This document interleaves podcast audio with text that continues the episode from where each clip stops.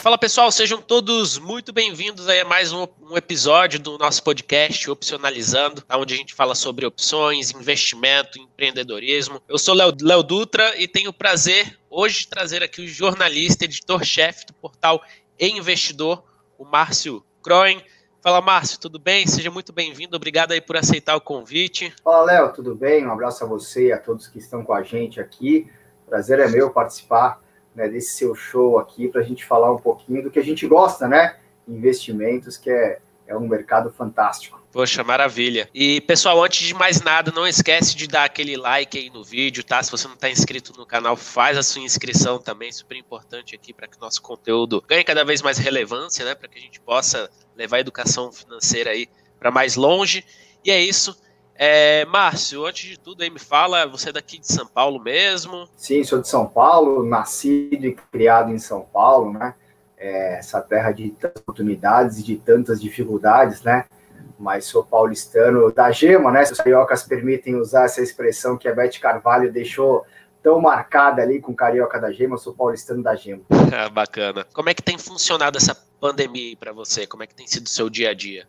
Atrapalhou muito, não? Cara, cara, a pandemia é uma, uma doideira, né? Doideira em todos os sentidos, né? É, mas para a gente aqui do E-Investidor, ela foi determinante, né? Então, o E-Investidor foi criado pelo Grupo Estado no dia, estreou, né? No dia 23 de março de 2020. Então, a gente recentemente completou um ano de existência aí. Nós somos os responsáveis por todo o conteúdo é, de finanças pessoais e investimentos do Estadão, aí de uma forma gratuita, né? O Estadão tem um paywall, o nosso conteúdo é todo gratuito, porque a gente tem um patrocinador que permite né, que esse conteúdo seja gratuito.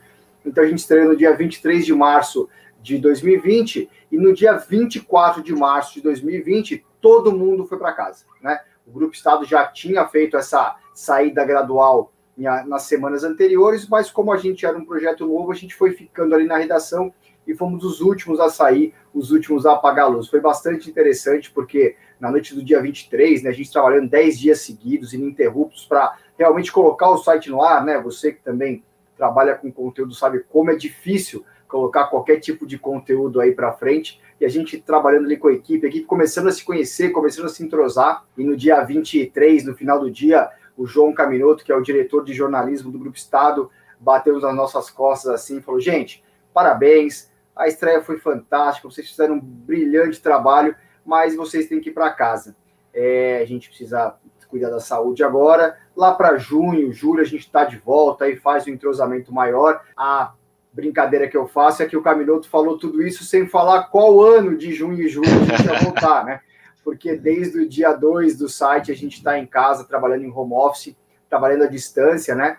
E, Léo, foi um baita desafio, né? Você imagina, um projeto novo, precisando ter evoluções, colocar evoluções, né? E a gente é, começou o site praticamente como um fusquinha ali, sem acessório nenhum, era texto e foto, e aos poucos foi colocando tudo que a gente consegue oferecer hoje, né, para o nosso uh, leitor, para o nosso internauta, e aí a gente foi colocando isso aos pouquinhos e fazendo entrosamento com a equipe, né, que é o mais complicado, né, para que todos consigam entregar o máximo.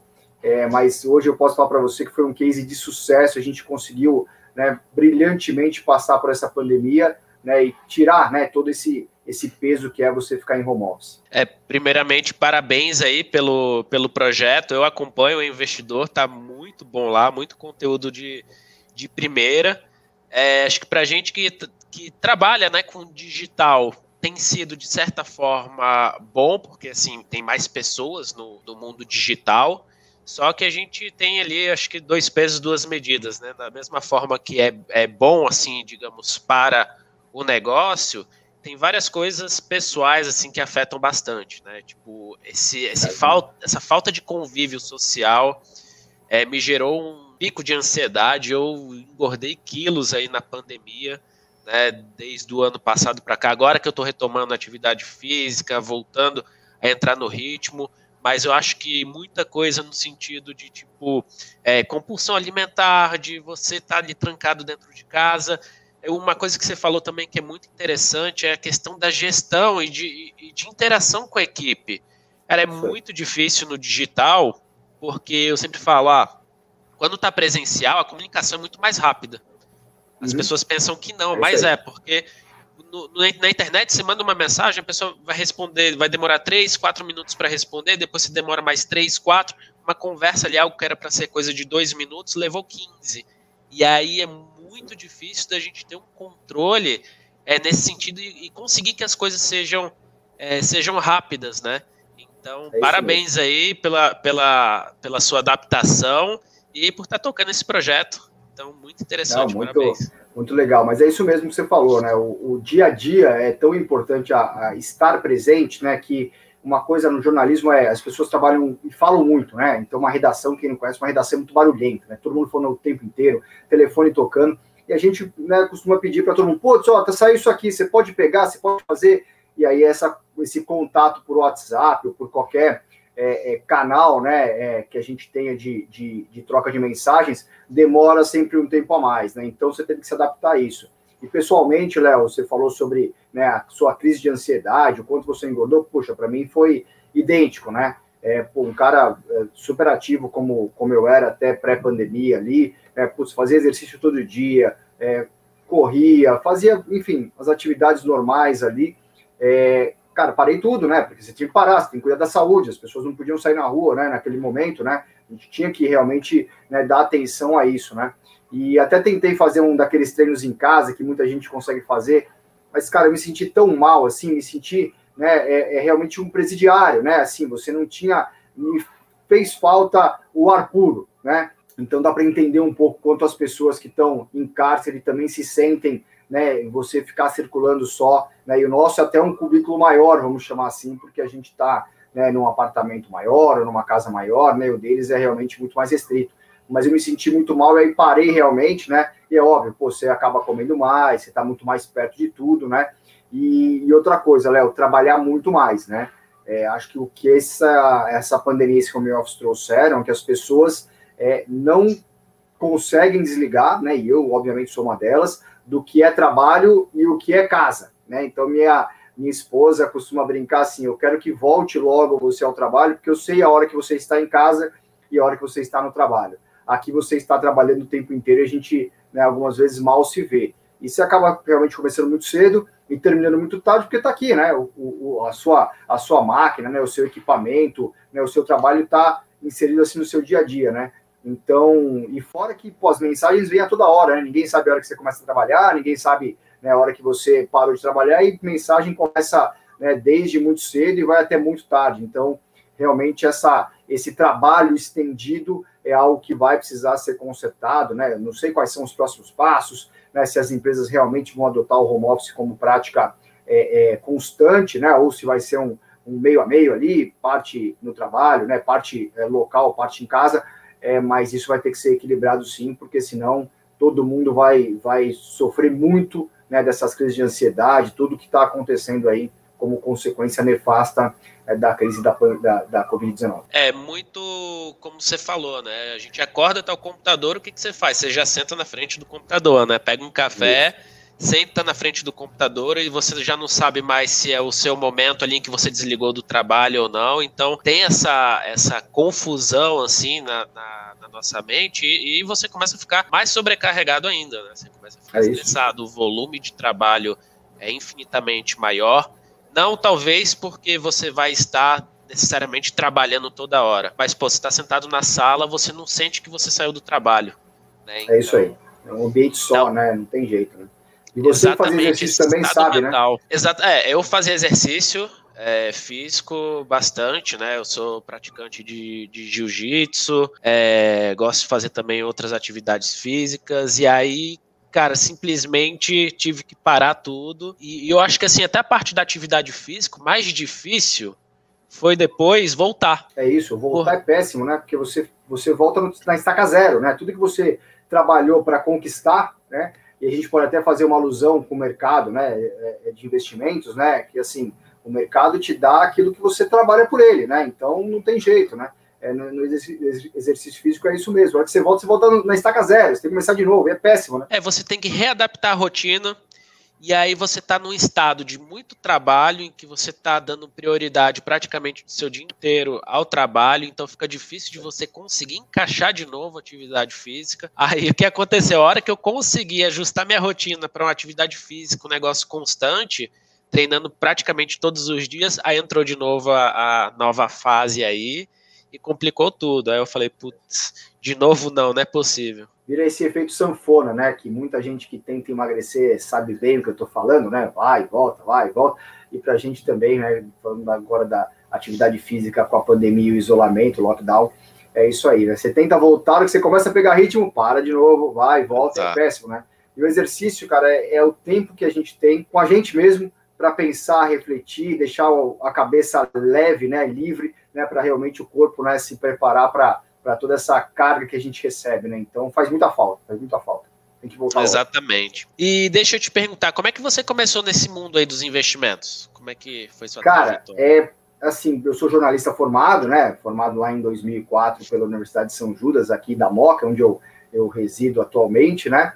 É, e todo mundo né, do, do meio que me conhecia imaginou que eu fosse é, virar para o mundo esportivo, né? Eu é, joguei bola durante bastante tempo, fui né, federado ali, cheguei próximo de ser profissional, mas é, o funil ali na, na frente é muito, é, é, muito pequeno. Então, quando você tem que realmente decidir o que fazer, você tem que pensar se você né, vai ser jogador ou vai ser outra coisa. Eu sempre estudei, foi uma cobrança que meus pais sempre fizeram, nunca deixe de estudar, né? É, você pode ter o sonho de ser um atleta, mas atletas são para poucos, né? Então, você pode ser ótimo, mas para ser um atleta você tem que ser excelente, né?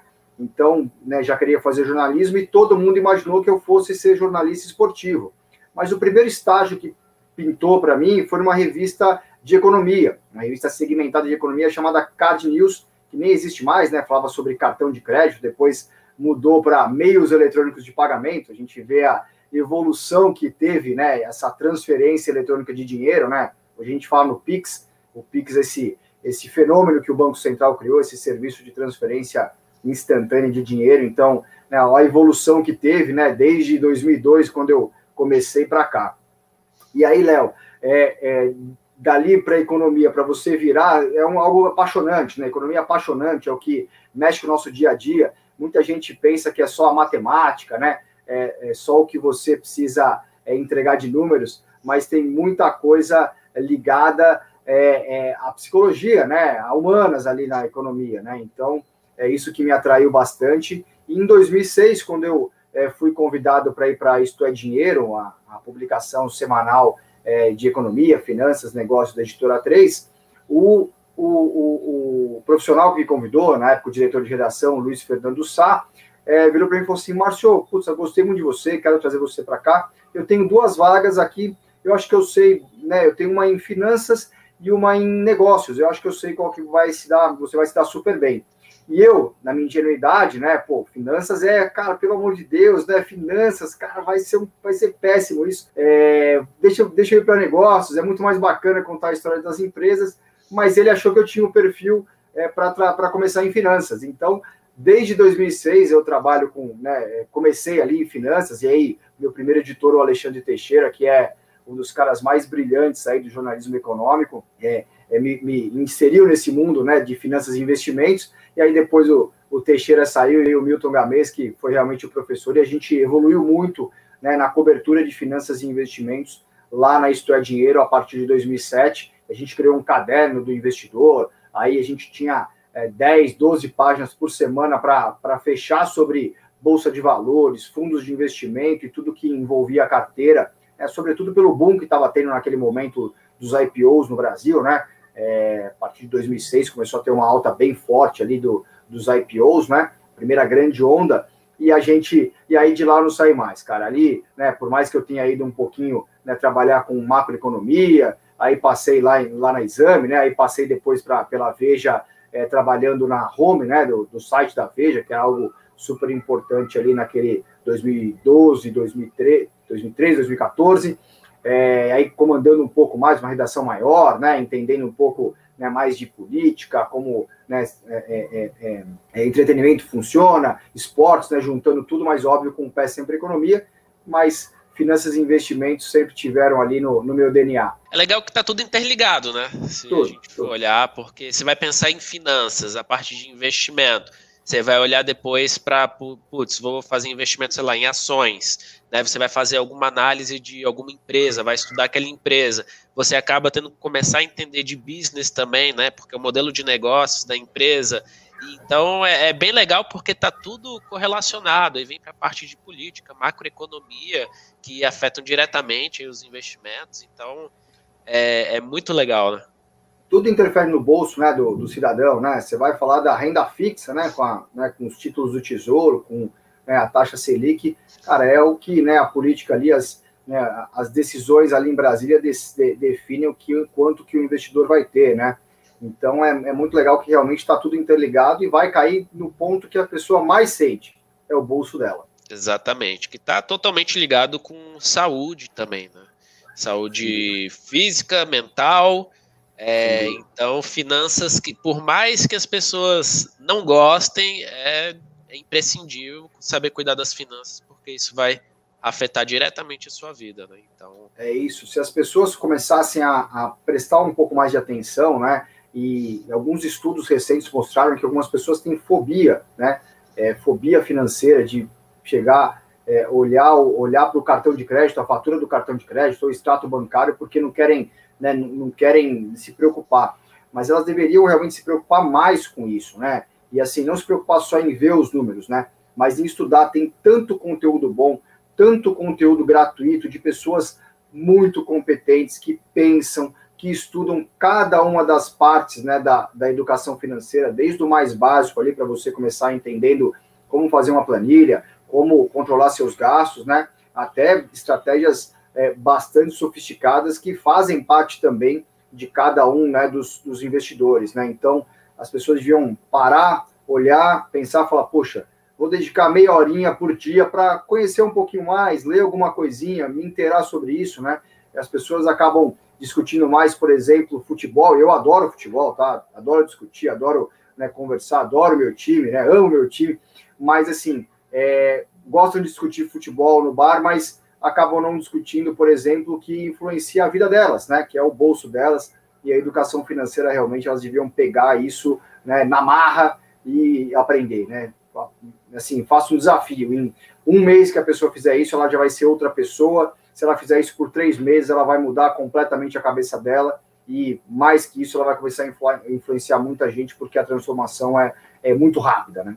É, e é contagiante, né? Você vê que você está sendo transformado por isso, você quer repassar adiante para as pessoas que são próximas, enfim. Então é, é super importante esse, esse debate.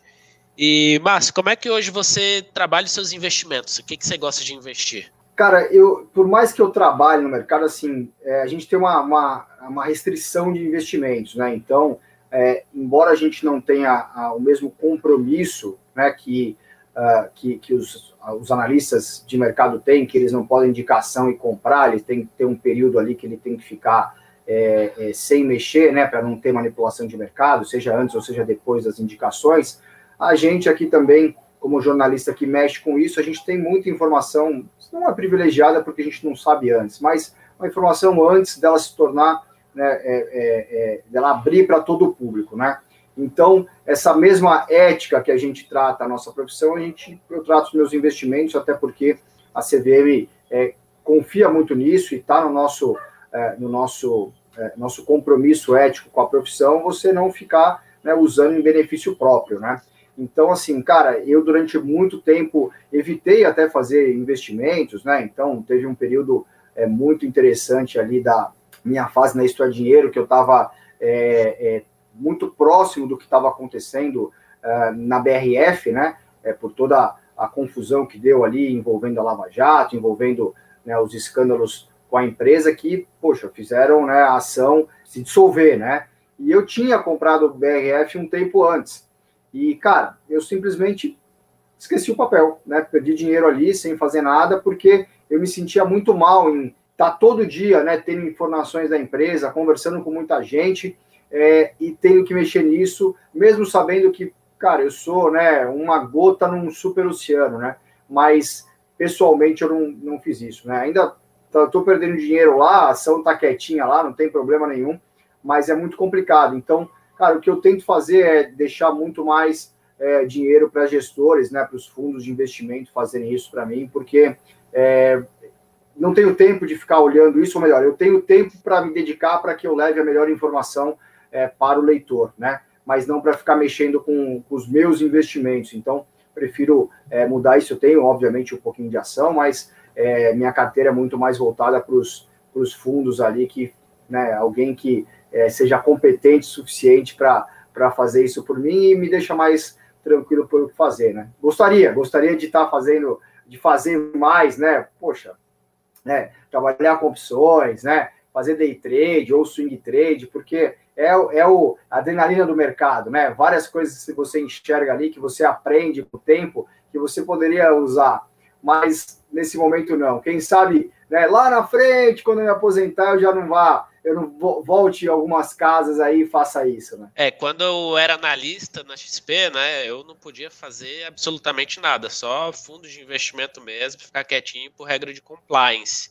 Mas o analista ele tem a restrição, né, de, de cinco dias antes, 30 depois, que fizer uma recomendação, que ele vai poder atuar ali no ativo. Então, hoje eu particularmente consigo investir, mas eu também vou bem dentro, sigo bem essa linha, né, do, do que a legislação me fala.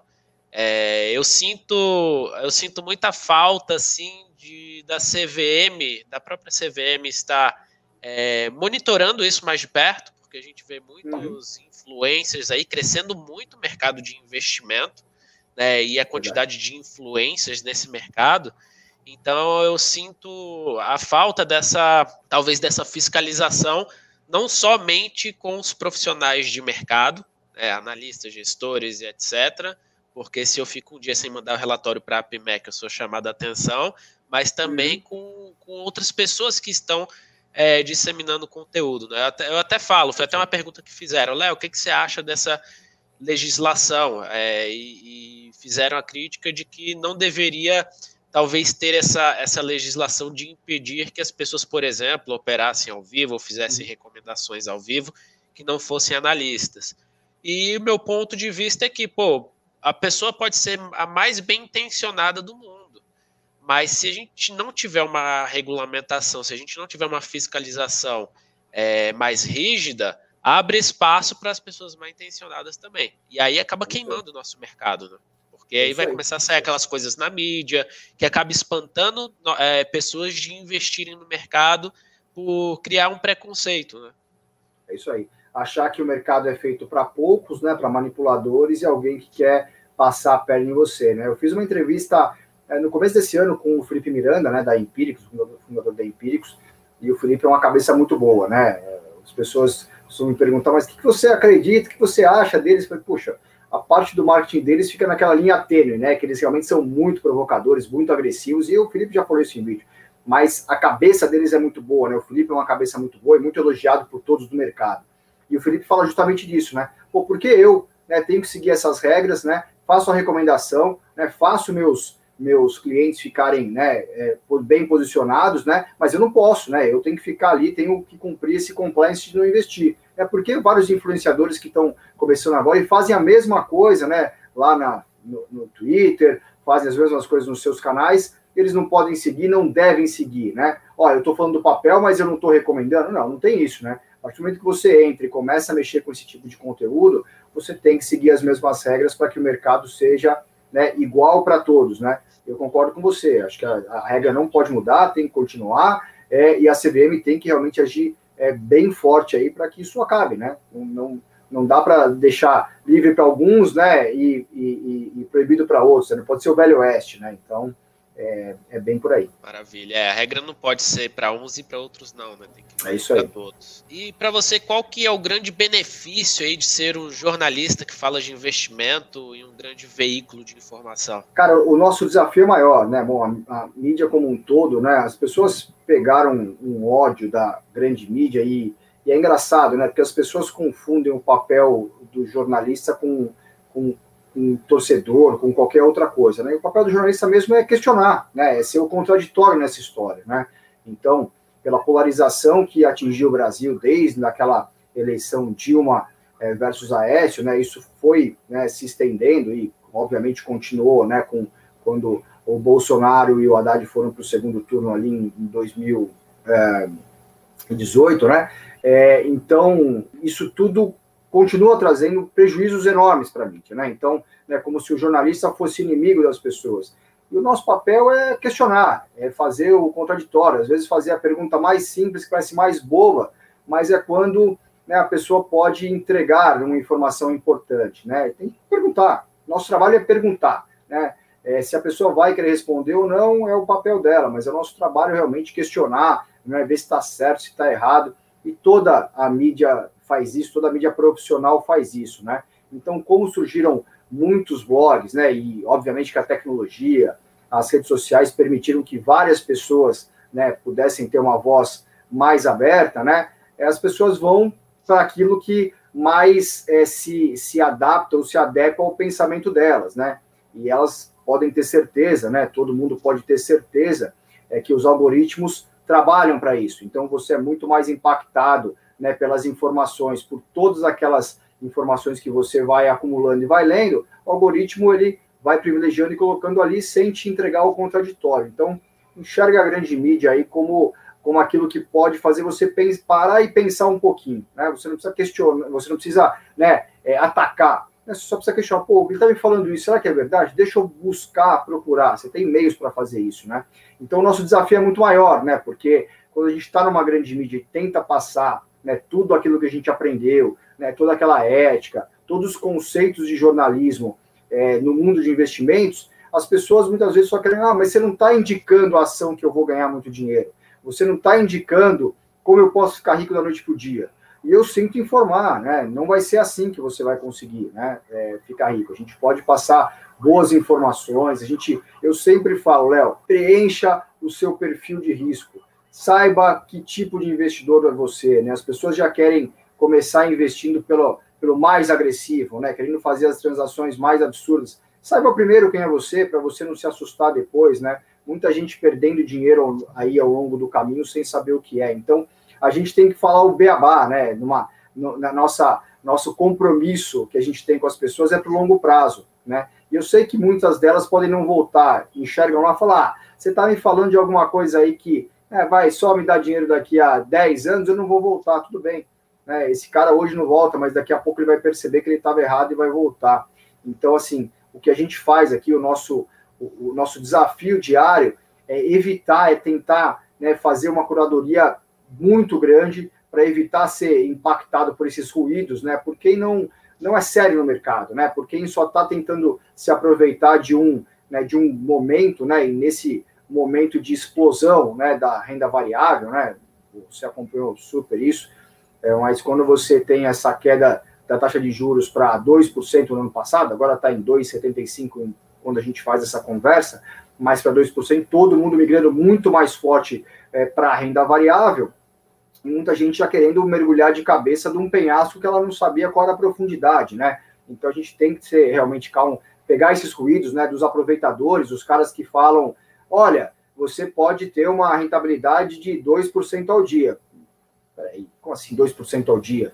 Você a Selic, né, que é a taxa básica de juros do país te entrega 2% ao ano, como você vai ter alguma coisa garantida, né, as pirâmides financeiras, né, se eles quiserem o nome certo, cara, não dá. Então, é, é dessa, desses ruídos que a gente tenta livrar e mostrar para o cara todo dia. Tem informação sobre ações? Tem. Tem informações, dicas legais? Tem. Né? Então, mas não vai ser como ficar é, rico da noite para o dia. E acho que é isso também que você enfrenta o seu desafio, né? Você tem uma metodologia própria criada, você mostra para as pessoas como ela consegue ganhar mais dinheiro e se proteger né, dentro do seu diamante, é, mas elas querem saber assim, mas quando eu vou ficar rico, né? Aposto Exato. que é assim também que, que batem para você, né?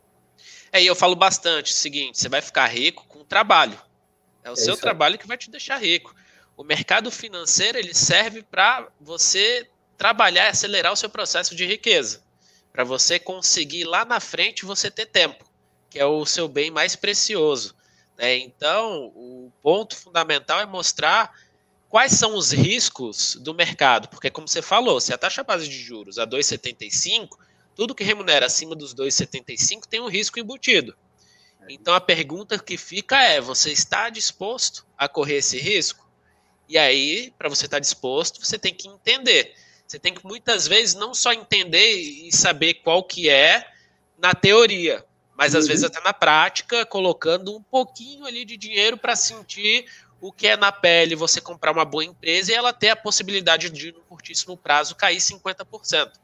É Mas depois, é, enfim, a empresa ao longo do tempo se recuperar.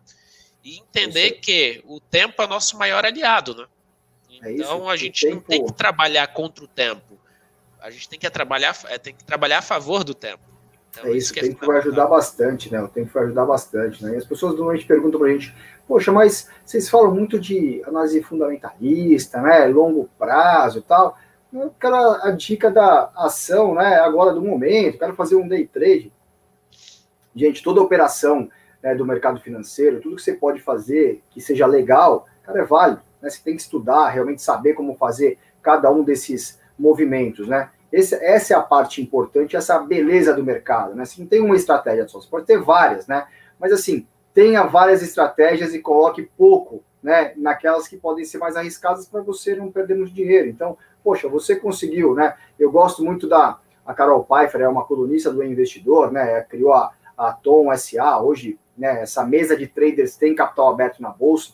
E a Carol fala comigo, poxa, as pessoas acham que o day trade é para elas ficarem ricos. Não, é para elas pegarem o dinheirinho delas, né? Conseguir uma boa estratégia, pô, pega esse dinheiro, reserva, passa para uma ação que você vai conseguir a sua renda passiva lá na frente, né? Para uma estratégia da renda passiva lá na frente, e volta a fazer uma operação de day trade ali, não é para você ficar rico, né? Para você conseguir um pouco mais de dinheiro para engordar o que importa, né? Então as pessoas vão confundindo. E é isso que o Léo falou e eu concordo, Léo. Cara, é um pouquinho só. Vai se testando, vai entendendo, né? É, não tente colocar todos os os ovos na mesma, na mesma cesta, porque vai, vai dar ruim. Né?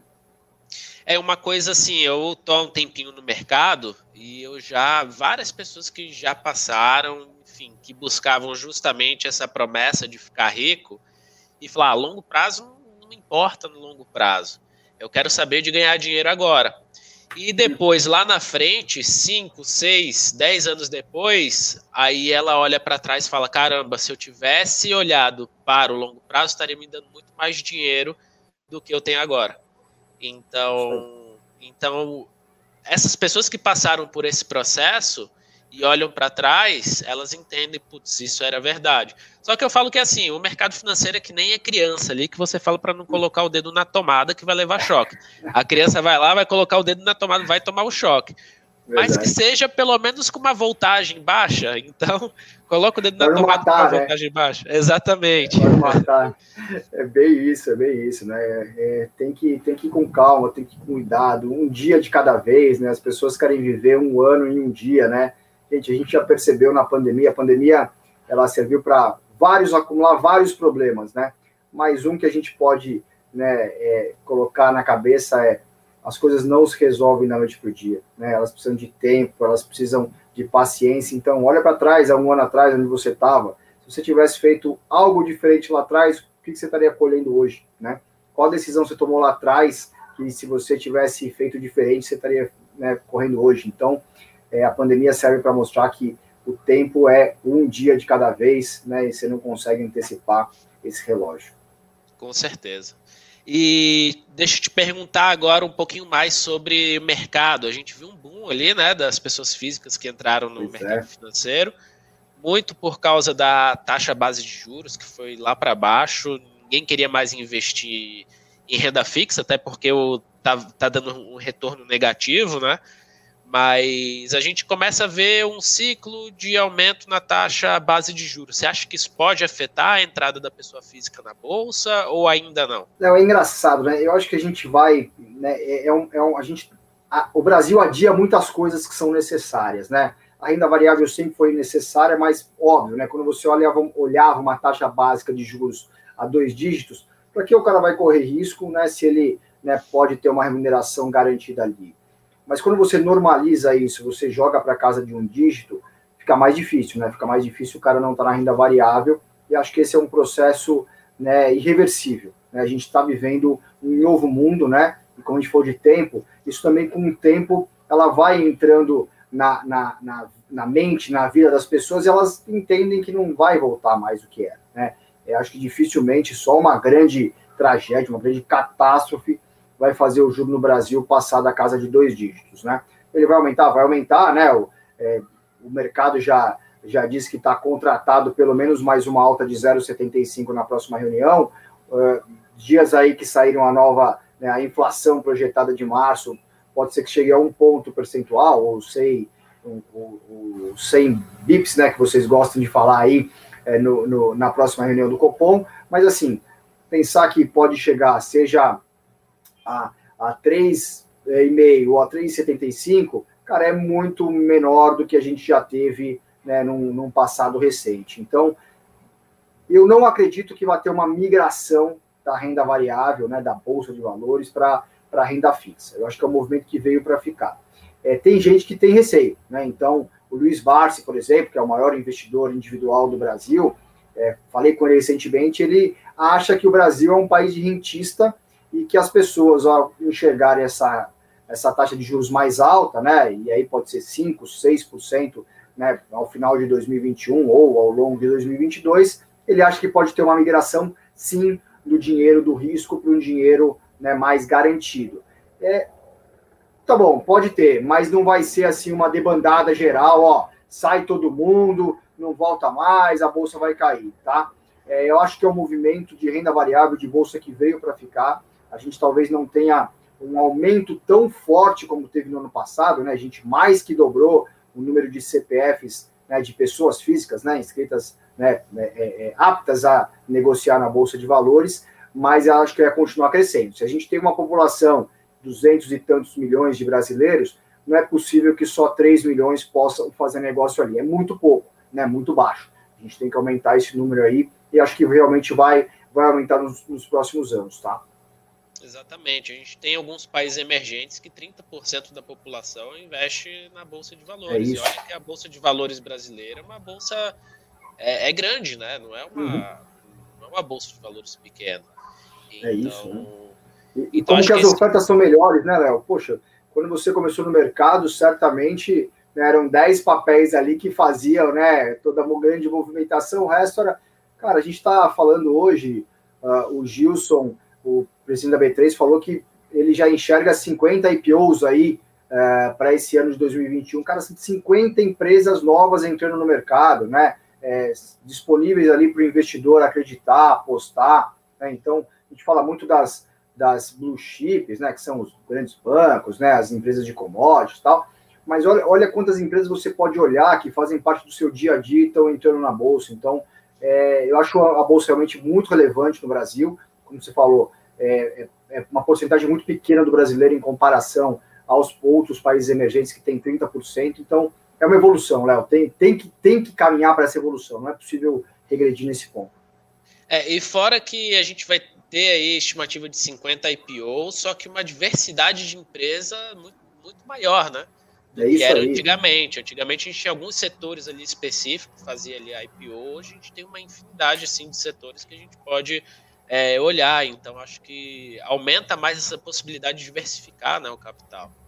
Sem dúvida nenhuma, né? Assim, poxa, tá, tá disponível, né? Só as pessoas é, pararem, olharem e entenderem, né? É, poxa, você olha lá para o Buffett, né, o velhinho, que é o nosso símbolo né, é, é global né, do, do, investidor fundamentalista, né? Cara, o cara tem 90 anos, cara, e investe em ações, né? Assim, é, não foi a paciência dele, a paciência, compra um pouquinho por dia, um pouquinho por mês, reserva tal. Espera, o tempo vai, vai ajudar. Trabalhe, né? Reserve uma parcela e espere. E vai colocando as estratégias junto ali para você ajudar a aumentar isso aí. É fantástico isso. Exatamente. Me, me perguntaram, acho que foi ontem, é, dos alunos me perguntaram, Léo, você acha que é, o mercado americano é muito menos volátil do que o brasileiro? E aí eu também opero no mercado americano. Eu falei, ah. não, não é. Pode ser que o S&P, sim, seja uhum. menos volátil, mas você tem muito mais empresas voláteis lá fora do que às vezes aqui dentro. Uhum. Então, assim, a gente. O, o, acho que a grande questão que a gente tem aqui no Brasil é que a gente tem muita empresa boa é, que está descontada principalmente uhum. por questões políticas e econômicas, né? E que acabam estando descontadas e que eu vejo como uma grande oportunidade também de se estar tá investindo. É isso, né? É... Essas oportunidades é que as pessoas têm que ficar de olho, né? É... E é o momento, né? O momento é agora de você ficar de olho nisso, né? Exatamente, o momento é agora. Depois que tiver. Eu sempre falo, não adianta querer comprar o seguro depois que o apartamento pegou fogo. É isso. Então, e deixa eu te perguntar, o que, que você acha aí na nossa política? O que, que como é que deve ser os, primeiros, os próximos passos? O que, que o governo precisa fazer para que a gente volte a ter uma retomada econômica? É, o que, que você pensa para as eleições de 2022? A gente vê praticamente só dois nomes ali é, que estão no radar. Eu acho que ainda nem, ninguém significativo no, no Centrão. É, o que, que você acha que vem, vem por aí? Cara, economia é engraçado, né? A gente tinha uma expectativa tão grande, né? Quando você olha assim, olha, né, faz um exercício de olhar um pouco para trás, o que, que o, o, Temer, né, naqueles dois anos conseguiu fazer de acalmar todo mundo, né? Passar algumas reformas, encaminhar algumas coisas. A gente imaginava realmente que a gente podia sair daquele voo de galinha, de um crescimento de 1% para um né, um crescimento maior, né? É óbvio, veio uma pandemia aí que tirou todo mundo do, né, do eixo, né? E tudo que foi feito deveria ser feito, né? Você tem que né, ter um, um auxílio emergencial mesmo. A gente pode discutir né, o tamanho desse auxílio emergencial, que foi errado, né? Foi muito maior do que as pessoas precisavam e foi para muito mais gente além do necessário, né? É, tanto que criou né, uma inflação de demanda, né? Isso, né, a gente está pagando o preço por isso agora. Então, é, é, realmente, politicamente, a gente perde muito quando você não tem um líder ali que pudesse comandar né, e acalmar toda a população. Né? Então, acho que a função de quem está ali na cadeira principal do governo federal, no momento de crise, é uma guerra que a gente está vivendo, é uma guerra contra um vírus invisível, era você acalmar todo mundo, é, esquecer todas as diferenças, as divergências políticas, sentar todo mundo na mesma cadeira, o que a gente pode fazer para equilibrar essa história para evitar prejuízos maiores, né? Então, é óbvio que isso não foi feito, é óbvio que essa descentralização e cada um tentando se salvar da maneira que foi, é, prejudicou, prejudicou uma saída mais rápida dessa crise, né? E, assim, concordo com muitos que olham para trás assim, o Brasil não tinha que investir naquele primeiro momento em todo o desenvolvimento de vacina. Pois é verdade, né? A gente não tem um dinheiro sobrando como os países né, do hemisfério norte, né, que podiam colocar né, uma moeda em cada um dos 200, 300 ou quantos, né, as centenas de desenvolvedores que tinham de vacina naquele momento, né?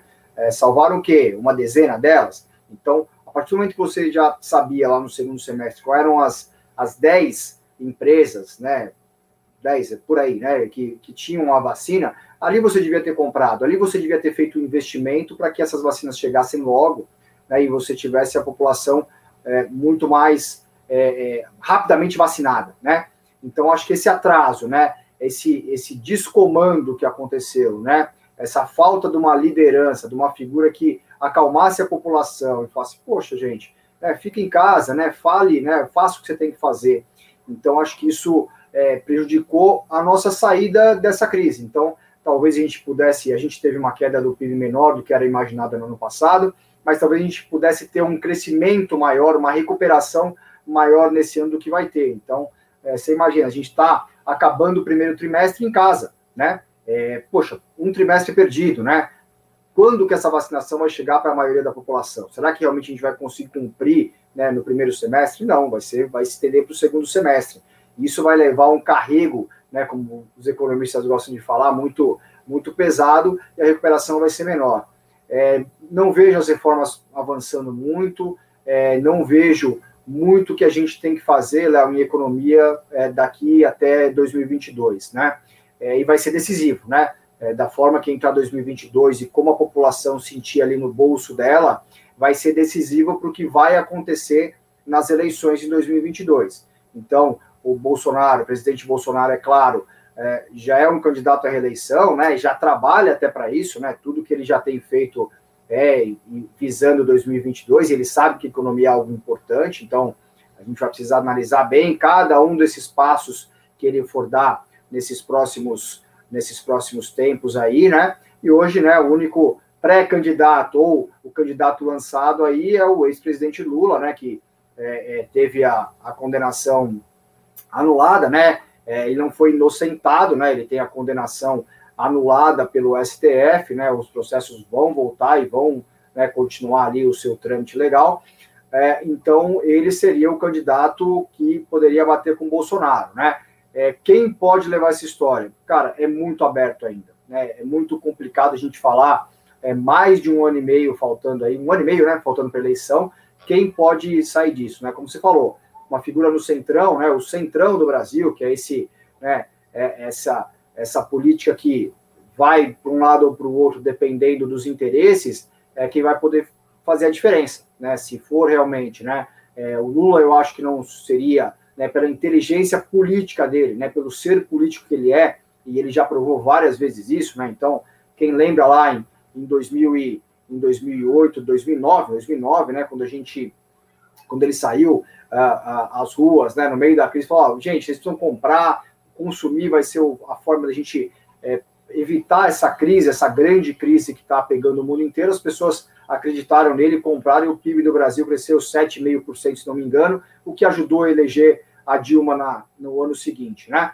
É, então, assim, como ele sai agora, né, faz um discurso altamente é, impactante, sobretudo do lado emocional para as pessoas, né, falando que é, é, é, a vacina é importante, use máscara, né, realmente usando o, contraditório ali do que estava é, sendo colocado, o que está sendo colocado pelo governo federal, você cria uma empatia maior. Então, ele é um ser político e não vejo Lula se aproximando mais da esquerda radical, vejo Lula voltando lá para as suas atenções para o centro, para justamente conseguir é, fazer, né, ganhar músculo aí para ir para 2022. Então, hoje, nessa, nessa, nesses dois nomes, tá? A gente está falando em né, final de março de 2021 e vai mudar muita coisa até né, as eleições. Mas o Bolsonaro vai precisar olhar a economia, e a economia vai ser, obviamente, determinante para o que vai acontecer em 2022.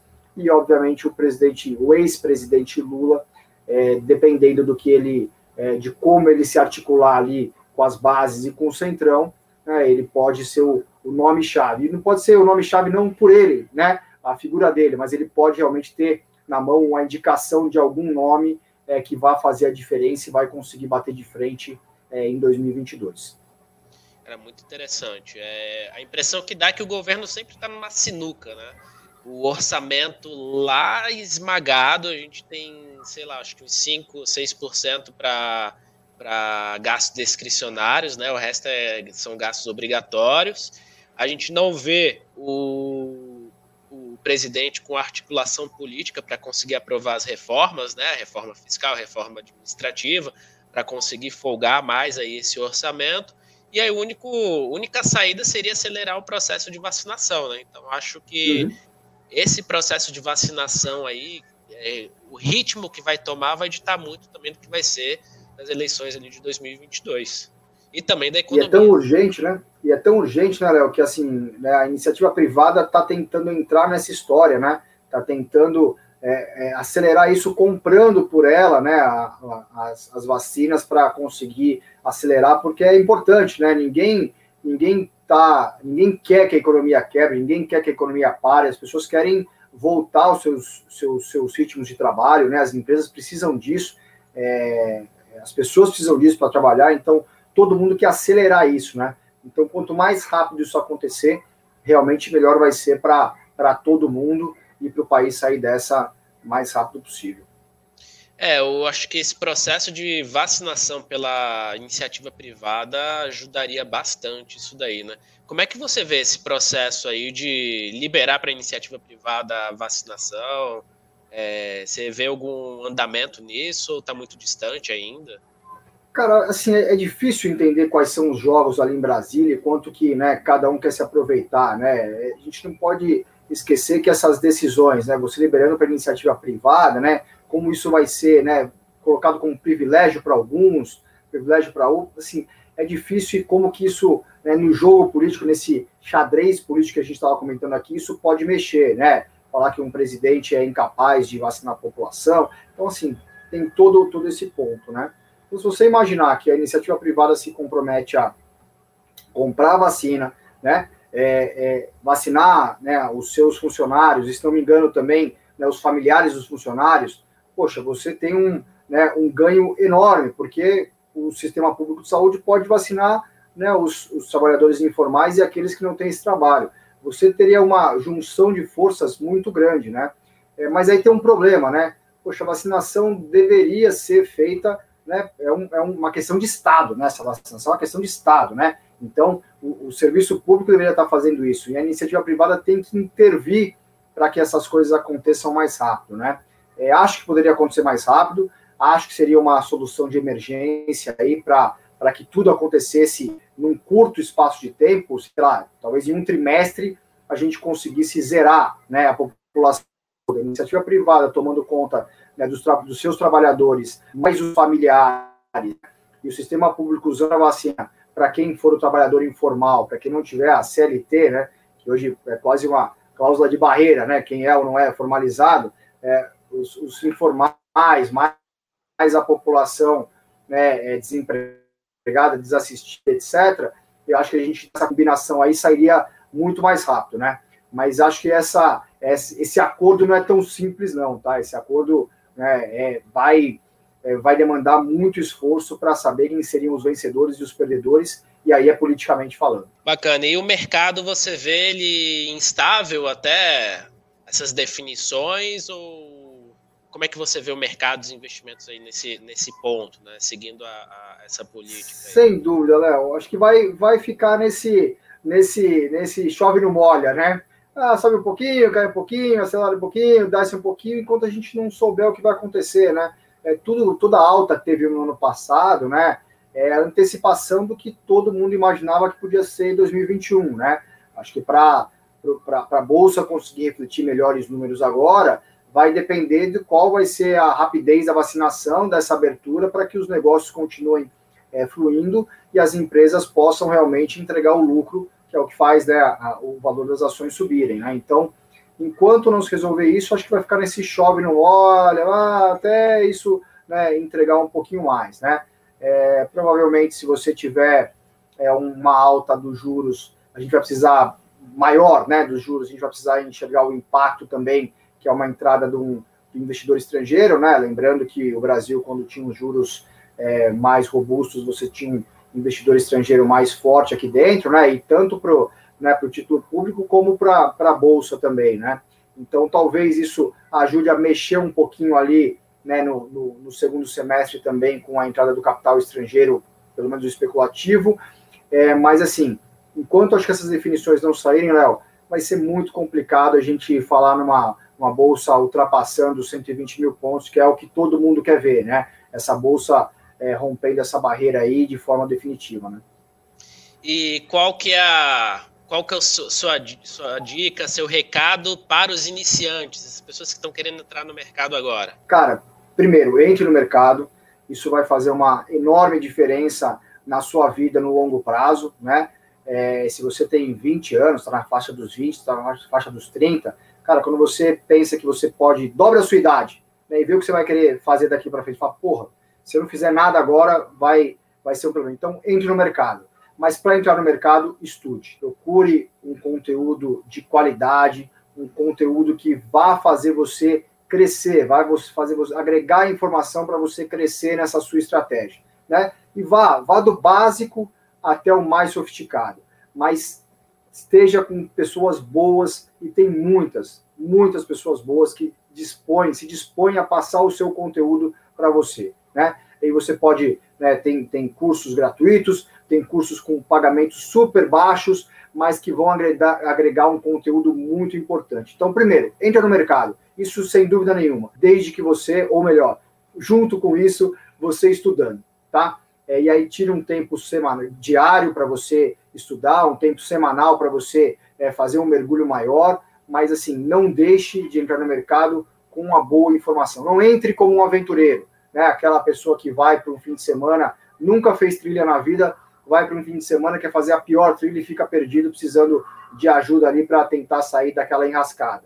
Então, entre no mercado com boa informação, com bom conteúdo, há conteúdo em, em abundância, né, diverso pela internet, é, com pessoas muito competentes. Então, faça isso, que você vai ser certamente daqui um ano, se a gente voltar a conversar, é, você vai falar assim, poxa, fez a diferença na minha vida, né? Então, se um ano vai fazer diferença, imagina 5, 10, 15, 20 anos.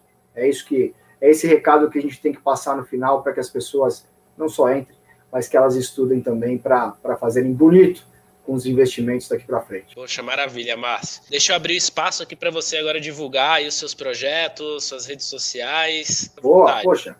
O investidor é investidor.com.br, né? É o nosso nosso canal principal ali de finanças pessoais e investimentos do Estadão, como eu falei lá no começo, é, todo o conteúdo nosso é gratuito, tudo que você for ler, tudo que você for ver, tudo que você for ouvir é, é gratuito, né? O investidor também está no YouTube, como o investidor você, você pega, está nas principais redes sociais. É, na Rádio Dourado, eu tenho um quadro na Rádio Dourado para falar um pouquinho lá com você, duas vezes por dia na Rádio Dourado, e rádio é uma delícia fazer, porque muita gente ouve, muita gente me escreve por conta desse quadro do Minuto Investidor ali, é, 10 para entre 15 para as para as nove, dez para as nove da manhã, no Jornal Eldorado, e lá no final do dia, a partir das cinco e meia da tarde, em um momentinho ali, eles colocam o quadro duas vezes por dia. Então a rádio é super legal.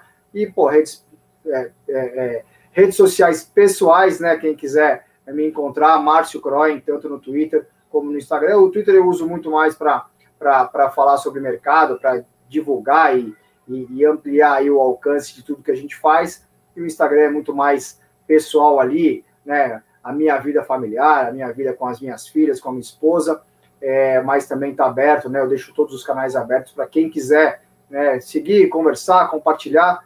Estou por aí. Léo, obrigado pelo espaço, viu? Maravilha, obrigado você, Márcio. Pessoal, o Investidor tá muito bom, eu leio todos os dias, tá? Então tem muita entrevista legal lá. É, teve uma entrevista muito legal do Alexandre Schwarzman que eu li lá também, muito bacana. É, não deixe de acompanhar, é super importante aí para você se manter bem informado, tá? Então, é, tem um conteúdo muito bom. Parabéns, viu, Márcio, pelo material que você está fazendo aí, pelo, por todo o trabalho.